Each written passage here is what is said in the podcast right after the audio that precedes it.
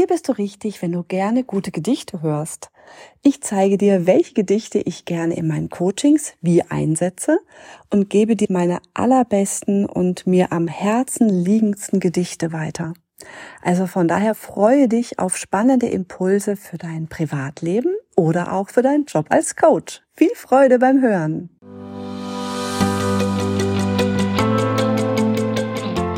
Du hörst den Podcast Geiler Coachen mit Tanja Klein. Hier zeige ich dir tolle Tools und Interventionen für ein noch wirkungsvolleres Coaching-Ergebnis für dich und für deine Klientinnen und Klienten. Mein Ziel ist es, dich noch erfolgreicher zu machen, damit du von diesem Traumjob gut leben kannst, auch ohne Nonstop-Marketing zu machen. Also, los geht's! Seit ich ungefähr 14 Jahre alt bin, nutze ich Gedichte und Zitate für mich ganz privat, um mein Leben zu verbessern. Immer wieder gab es Situationen, wo ich nicht weiter wusste und wo das richtige Gedicht mir einfach weitergeholfen hat. Und ich mache dir mal direkt ein Beispiel.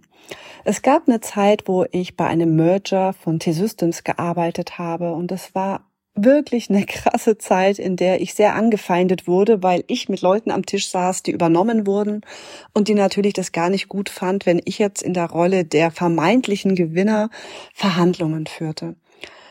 Und es gab einfach viele Dinge, die erzählt wurden, die nicht stimmten und die nicht nett waren über mich und das hat mir sehr wehgetan. Und dann ist ein Zitat oder ein kleines Gedichtlein von Oskar Blumenthal mir in den Weg gekommen und hat mir sehr geholfen. Es lautet, Redet einer schlecht von dir, sei es ihm erlaubt, doch du, du lebe so, dass keiner es ihm glaubt. Und vielleicht hast du auch Menschen in deinem Umfeld, die Ähnliches erlebt haben und die damit leben müssen, dass nicht alles stimmt, was über sie gesagt wurde. Und dieser, dieser letzte Satz am Ende, lebe so, dass keiner es ihm glaubt, der hat mir immer sehr geholfen und ich lese dieses kleine Gedicht gerne einfach Klientinnen und Klienten vor, die in einer ähnlichen Situation sind. Oder vielleicht erinnerst du dich, es ist schon zehn Jahre her, da hat eine junge Dame, Julia Engelmann, ein Gedicht vorgelesen beim Poetry Slam in Bielefeld, wo sie, äh, ich glaube sogar gewonnen hat. Und das ist ein sehr, sehr langes Gedicht. Ich verlinke es dir, weil allein das sind schon knapp sechs Minuten, aber ich möchte dir einen kleinen Teil davon vorlesen.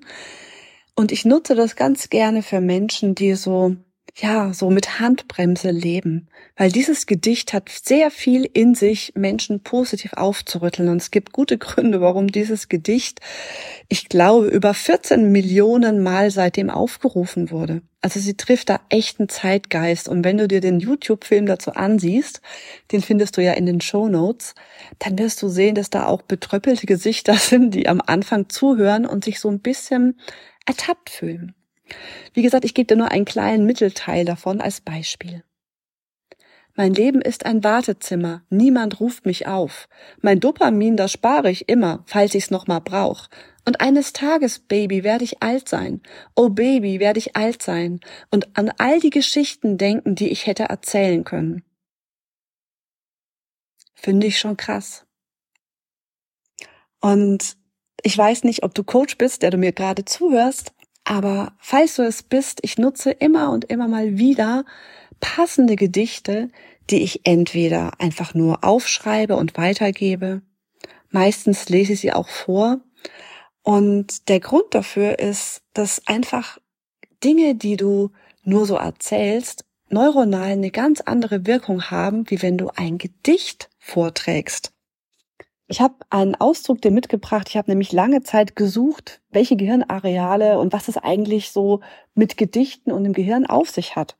Und ich habe etwas gefunden in einem Blog, den ich dir auch gerne verlinke. Da steht geschrieben, Raul Schrott, komischer Name, aber kann ja auch nichts dafür, Raul Schrott und der Hirnforscher Arthur Jacobs zufolge, lassen Gedichte das Gehirn in noch komplexerer Weise in Aktion treten als andere Kunstformen denn sie sprechen die Gehirnareale für Denken, Sprache, Bilder, Melodie und Rhythmik gleichermaßen an. Um ein Gedicht in seiner logisch-musisch-bildhaften Komplexität zu erfassen, muss man also alles anschmeißen, was man hat. Und du weißt ja auch vom Thema Lernen, auch dazu gibt es ja einen Podcast mit Farida, ähm, je mehr Netzwerke wir ähm, aktivieren, umso besser ist es, um das Gesagte wirklich tief neuronal zu verinnerlichen. Und deswegen finde ich einfach Gedichte so ganz wunderbar, weil eben durch diese Rhythmik, durch die Bilder, die in deinem Kopf entstehen, so viel mehr passiert, als wenn ich jetzt hier nur rational Dinge bespreche.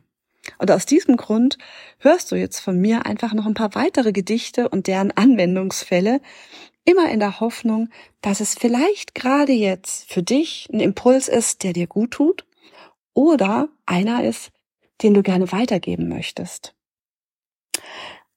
Als ich meine Coaching-Praxis 2007 eröffnete, hatte ich ein wunderbares Buch von Walter Vogt, Du bist dein Weg.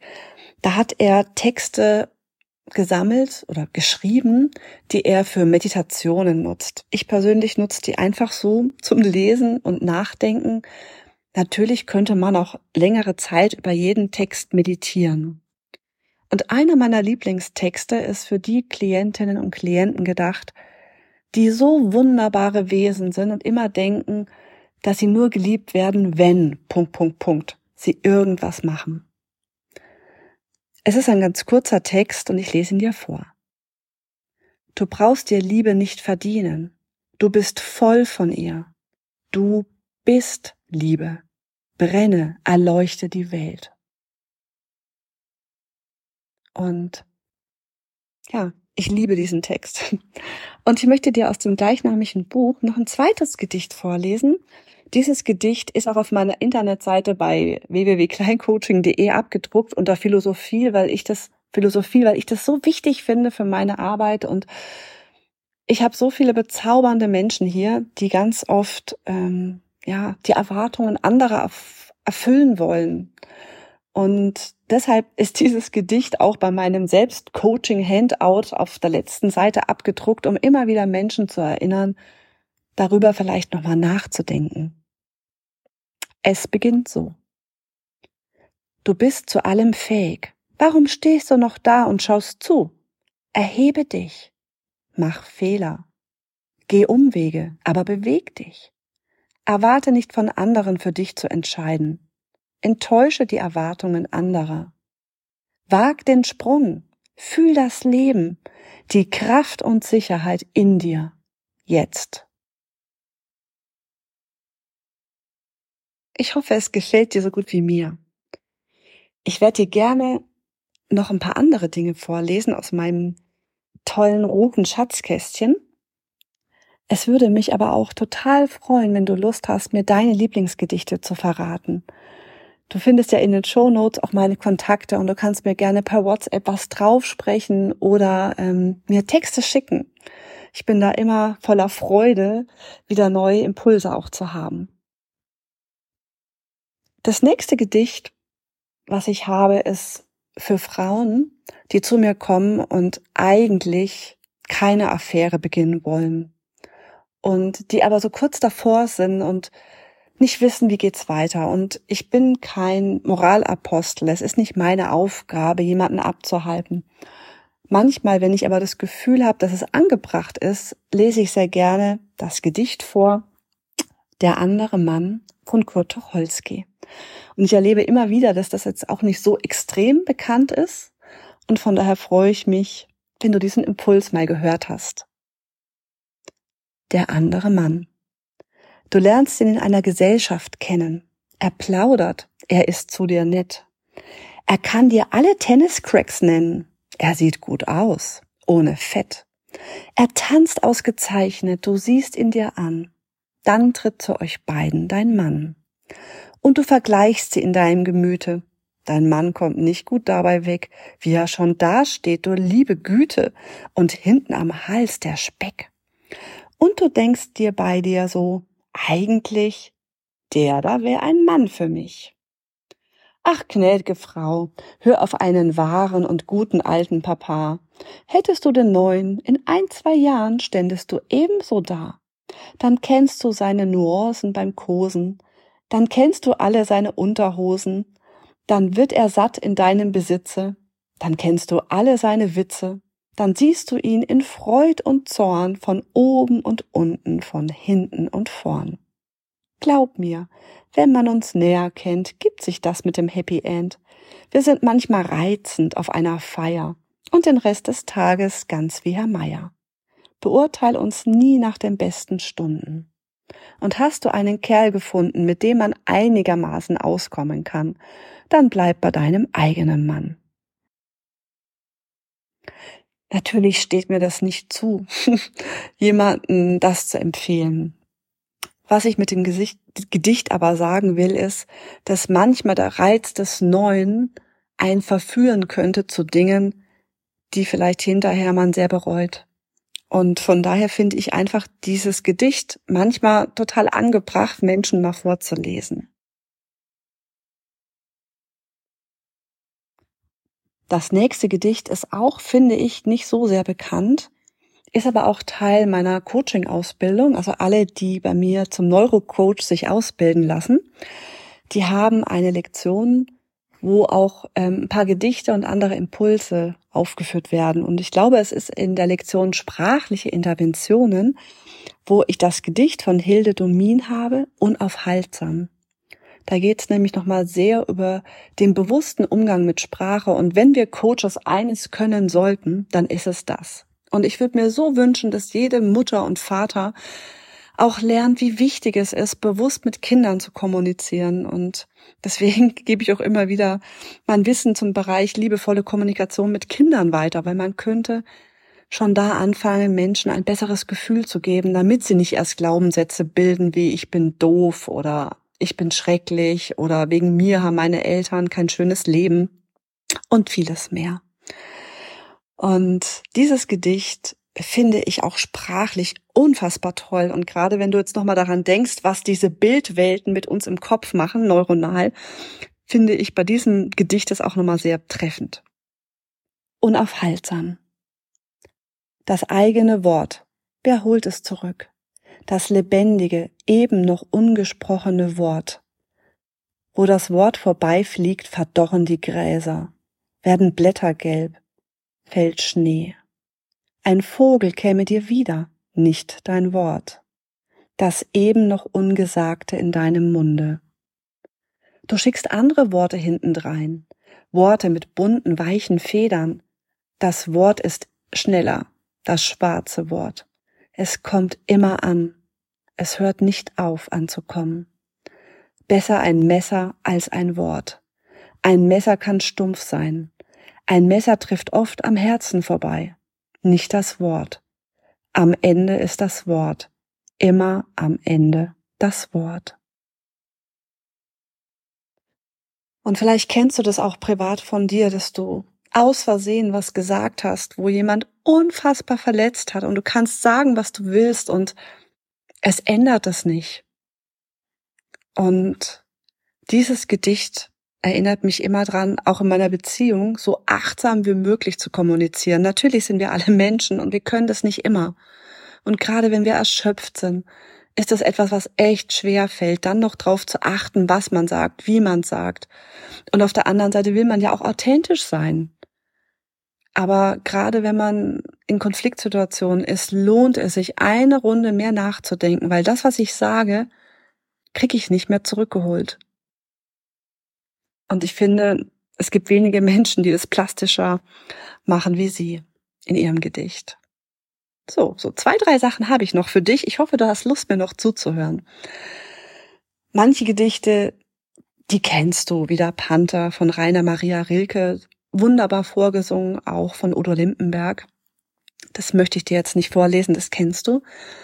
Wenige Menschen kennen, und leider gibt es auch ganz schlecht im Internet zu finden, von Eugen Roth, das Gedicht Ars Amandi, die Kunst zu lieben. Das Gedicht lese ich dann immer gerne vor, wenn Klientinnen oder Klienten bei mir sind, die sich trennen wollen und die gute Menschen sind und die dem Partner oder Partnerin so wenig Leid wie möglich damit antun wollen dann lese ich gerne das hier vor. Ars Amundi. Ein Mensch, der wüst ein Leib zertrümmert und sich nicht um die Scherben kümmert, ist zwar als Mensch oft minderwertig, doch schnell mit solchen Sachen fertig. und hat ein Herz erglatt gebrochen, dann heilt's auch oft schon nach vier Wochen. Ein anderer Mensch, der nicht so roh, macht es im Grunde ebenso. Doch drängt's ihn seelisch bei den Frauen von Zeit zu Zeit noch nachzuschauen.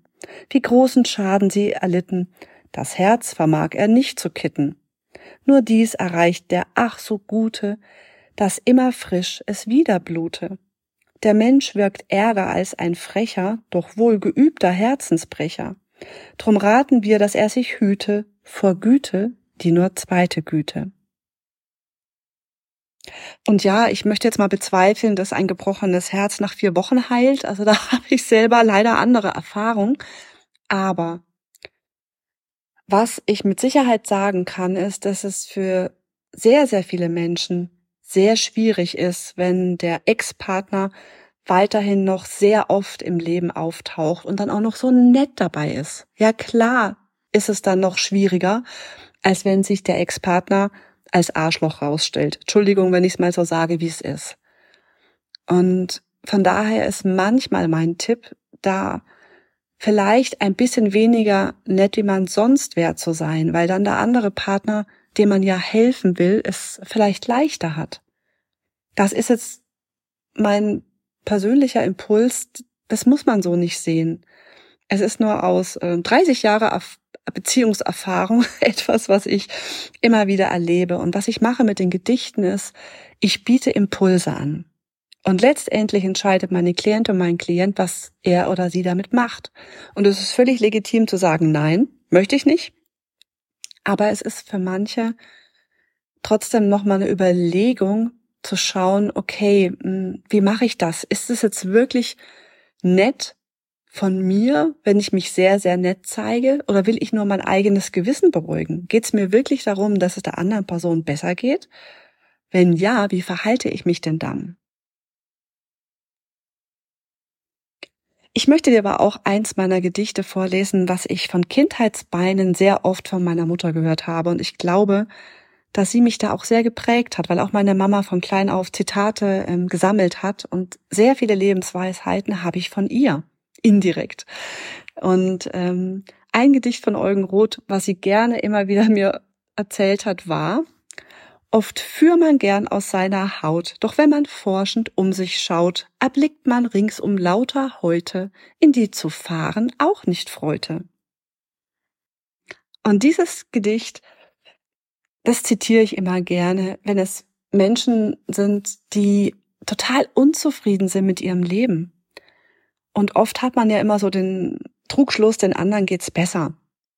Und manchmal sage ich dann dieses Gedicht und sage, Mensch, wen kennst du denn eigentlich, dem es gerade besser geht? Welche Haut, in welche Haut würdest du dich denn lieber, äh, lieber reinfahren? Und ganz oft ist es dann so, dass die Menschen ein bisschen grinsen und sagen, naja, so gesehen, man weiß zwar nicht immer alles von dem Leben der anderen, aber eigentlich wüsste ich gerade keinen, mit dem ich tauschen will. Und oft hilft es so ein bisschen, dass man sich besser fühlt. Eckhard von Hirschhausen hat oft gesagt, mit wem vergleicht man sich? Wenn ich Platz zwei bin bei der WM, ist es oft sehr ätzend, weil ich denke, mein Gott, eine Millisekunde besser und ich wäre Platz eins und hätte die Goldmedaille. Und man weiß oft, dass der Zweitplatzierte viel unglücklicher ist wie der Dritte, weil der Dritte sagt, ja gut, eine Sekunde langsamer und ich hätte nicht auf dem Treppchen stehen können. Und so geht's ganz oft den Klientinnen und Klienten, dass sie unzufrieden sind, weil sie sich mit den falschen Leuten vergleichen. Und auch hier ein Spruch, von dem ich nicht weiß, von dem er stammt. Meine Mutter hat ihn oft in meiner Kindheit gesagt.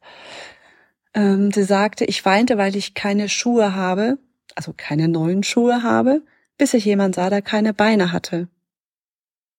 Und dieser Spruch, der hat mir als Kind ganz oft immer wieder gezeigt, mit wem vergleiche ich mich eigentlich. Und es war finanziell nicht immer easy bei uns, aber ich hatte immer zwei Beine und es war nicht immer so schlimm, wenn ich da nicht die neuesten oder besten Schuhe hatte. Und ja, für mich haben diese Sätze, diese Gedichte einfach, ja, mir sehr viel Heilung gegeben und Hilfe. So. Ähm, was habe ich noch für dich? Eins habe ich noch für dich, wo ich dir als Anregung geben möchte für dich und deine Klienten. Manchmal ist es auch total schön, wenn man die Idee oder den Impuls gibt, über das, was einen gerade so beschäftigt und was vielleicht gerade sehr weh tut, ein Gedicht zu schreiben. Und ich freue mich total, dass einer meiner Klientinnen, nein, ein, ein Klient, ich kann sagen, wie es war, ich durfte sogar unter seinem Namen veröffentlichen, nach dem Coaching bei mir ein Gedicht darüber geschrieben hat. Auch ich werde es auch mal in die Show Notes packen, es ist bei mir im Blog drin. Und von daher möchte ich jetzt zum Schluss dir noch ein Gedicht verraten, was mir geholfen hat, etwas zu verarbeiten. Und wir wissen ja aus der Forschung, dass wenn man seine Emotionen benennen kann, es oft schon die Wucht nimmt und es einem etwas besser geht. Nicht zu 100 Prozent, aber vielleicht 20 bis 30 Prozent. Und ähm, vielleicht hast du es schon in der Podcast-Folge gehört, ähm, in der Stromboli-Folge über besser sterben. Es war nicht immer so alles easy mit meinem Vater ich glaube, es gibt sehr, sehr viele Menschen, die hatten schwerer als ich, aber es war nicht ganz so liebevoll vielleicht, wie ich mir das gewünscht hätte. Und ich weiß gar nicht, wie alt ich da war, als ich dieses Gedicht geschrieben habe. Wahrscheinlich 14 oder 15. Und ich lese es dir mal vor, mein eigenes Gedicht. Ich habe sehr viele Gedichte geschrieben, die sind alle grottenschlecht, also zu 99 Prozent Schüttelreime, wo du denkst, oh mein Gott. Aber es gibt so zwei, drei Gedichte, wo ich sage, die sind okay. Nicht brillant, aber okay. Und ich möchte einfach mit diesem Impuls für dich enden, selber eins zu schreiben oder deine Klientin oder Klienten einfach ähm, eins schreiben zu lassen. Mein Vater. Oh, mein Vater ist sehr stur, immer seine Meinung nur. Egal was es ist, ob Fernsehen, ob Rauchen, immer versucht er seine Macht zu gebrauchen. Ob Mamis Meinung oder meine, vor Papi haben wir eben keine. Doch trotzdem habe ich ihn lieb, und bin sehr froh, dass es ihn gibt. Zur Erklärung, ich war einfach sauer, dass er das Fernsehprogramm äh, immer bestimmt hat. Ich war sauer damals, dass er im Haus geraucht hat und keine Rücksicht drauf genommen hat, dass ich das grauenvoll fand. Damals ahnte ich nur, wie ungesund sowas sein könnte, wenn man im Haus, im Wohnzimmer, im Esszimmer raucht, im Auto raucht. Zum Glück ist das heute gar nicht mehr erlaubt, wenn Kinder im Auto dabei sind. Damals war das noch anders. Von daher ähm, empfand ich das einfach so, ich hatte so eine Ohnmacht. Und dieses Gedicht hat einfach ziemlich gut auf den Punkt gebracht, wie ich mich gefühlt habe. Und danach habe ich mich schon wieder besser gefühlt. So, jetzt hast du eine Menge von mir aufs Ohr. Ich hoffe sehr, dass du Freude daran hattest. Wenn du Lust hast, mehr von mir zu erleben, schau gerne auf meine Webseite akademie für neurocoaching.de. Ich würde mich sehr freuen, wenn du jemanden kennst, der Lust hat, von mir EMDR zu lernen. Empfehle mich da immer gerne weiter. Und ansonsten ist es mir immer eine große Freude, wenn ich die Impulse, die ich für mich und für meine Klientinnen und Klienten hilfreich fand, mit dir teilen durfte. In diesem Sinne viel Freude beim Hören, hoffe ich gehabt zu haben bei dir auch wenn schlechtes Deutsch ist, und wünsche dir jetzt noch eine angenehme Zeit. Bis zum nächsten Mal. Liebe Grüße. Mehr Informationen zur Sendung findest du in den Shownotes und Folgennotizen. Wenn du mehr über die Arbeit meiner Mutter wissen möchtest, schau doch mal auf ihre Seite akademiefürs Sie freut sich auch immer, wenn du ihren Podcast weiterempfiehlst, gut bewertest oder kommentierst. Weitere spannende Ideen findest du in ihrem Newsletter. Dann siehst du regelmäßig, was sie wieder so Interessantes macht. Bis zum nächsten Mal. Johanna.